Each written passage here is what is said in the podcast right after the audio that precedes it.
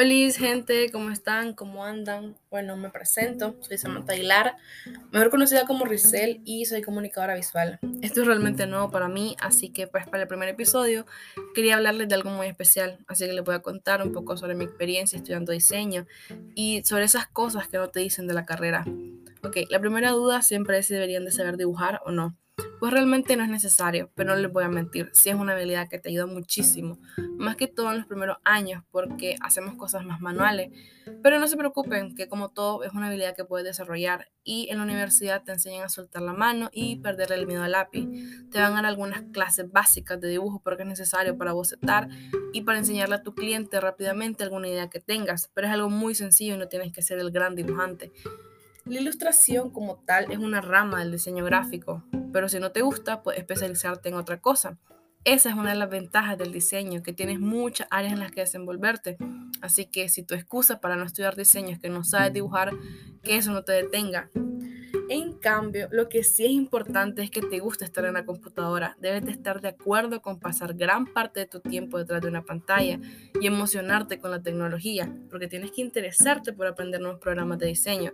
Siempre tu computadora y un software van a ser tus mejores amigos y, claro, las herramientas principales de tu trabajo. Así que por el contrario, si sos de las personas a las que solamente le gusta dibujar y pues las computadoras no le llaman la atención, pues no creo que esto sea para ti. Otra cosa muy importante que tienes que saber es cómo aceptar las críticas, porque van a haber muchas veces en las que a ti te encanten tus ideas y cuando llegues a presentarlas, ya sea con tu profesor o con tus compañeros, a estos pues no les guste, o incluso cuando llegues con el cliente y te pide un cambio y otro y otro hasta que desbarate tu idea completamente a lo que tenías, y es que el diseño es muy subjetivo, entonces algunas cosas que tú mismo creaste y pues que te pueden encantar, a otras personas puede que no les guste para nada y pues es algo con lo que vas a tener que aprender a lidiar. Y no les voy a mentir, a mí todavía me cuesta.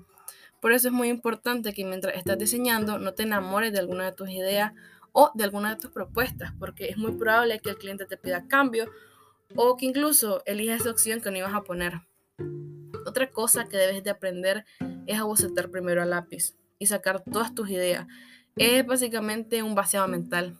Esto realmente me cuesta, porque digamos de que soy del team de bocetar digital. Lo que realmente hago es sentarme a diseñar desde el boceto preliminar hasta el final, de un solo. En el proceso puedo cambiar el rumbo del diseño como hasta tres veces cuando miro que mi idea no va a funcionar, por eso mis profesores recomiendan bocetar primero a lápiz, aunque yo siento que me limita pues al momento de crear, pero bueno, se los comparto y espero que encuentren la forma con la que se sientan más a gusto. Esto que les voy a decir es muy importante y es que gran parte de ser diseñador no es diseñar. Hay muchas cosas que van a tener que aprender a hacer que no son nada creativas. Y esto es como hacer networking, subir tu trabajo a internet, eh, crear tu portafolio, dedicarte mucho a manejo de redes sociales, porque aparte de ser diseñador tienes que trabajar en venta y también tienes que aprender a ser administrador. Esto me lleva a lo siguiente, y es que debes de aprender, además de diseñar, es aprender a cobrar y a defender tu trabajo. Esto de pronto para todas las personas creativas puede ser un problema, porque nos gusta mucho lo que hacemos, pero hay que tener en cuenta que de por sí ya tenemos un estigma social sobre que el trabajo de los diseñadores no vale, así que no fijes tu precio barato, porque eso nos afecta a toda la comunidad de diseñadores, porque si hay alguien que está cobrando muy poco por su trabajo, es más difícil que tú puedas subir sus precios. Entonces, dale un buen valor a tu trabajo, cobra como te quieres proyectar a los demás, o sea, sean caros. Bueno, además de aprender a cobrar, es importante que tengas un contrato y pues una buena comunicación con tu cliente, porque de antes de hacer el trabajo, que él sepa todo lo que incluye tu presupuesto y también para que sepa en qué momento va a tener que pagarte, que tienes que recibir primero un anticipo y cuándo te va a cancelar el total.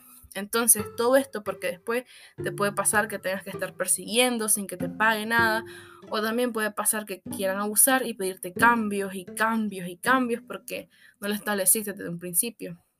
Entonces, otra cosa que debes de considerar es que no siempre vas a estar inspirado y pues las fechas de entrega no van a cambiar. Vas a tener que ser creativo en cada momento y no puedes respaldarte detrás de la inspiración. Entonces, guarda recursos que te permitan crearnos ideas. Y como les digo, puede que la fecha de entrega les agarre un día que tenga un bloqueo creativo. Así que no se frustran si les llegara a pasar. Por último, Debes de tener pasión, un gran interés y una gran curiosidad por el diseño. Tienes que amar todo lo que haces y pues el diseño tiene sus altas y sus bajas como todas las profesiones. Pero la única forma de ver más allá de todas esas negativas es si sientes pasión por ello. Por supuesto que no es nada fácil. Por eso, si te vas a dedicar a esto, tienes que estar convencido de que es tu vocación. Y bueno, espero haberles ayudado por si tenían algunas dudas o por lo menos entretenido. Para mí fue un placer compartir con ustedes y recuerde que pueden encontrarme en todas las redes sociales como Resel. Esto es todo por hoy, nos vemos en la próxima. Bye.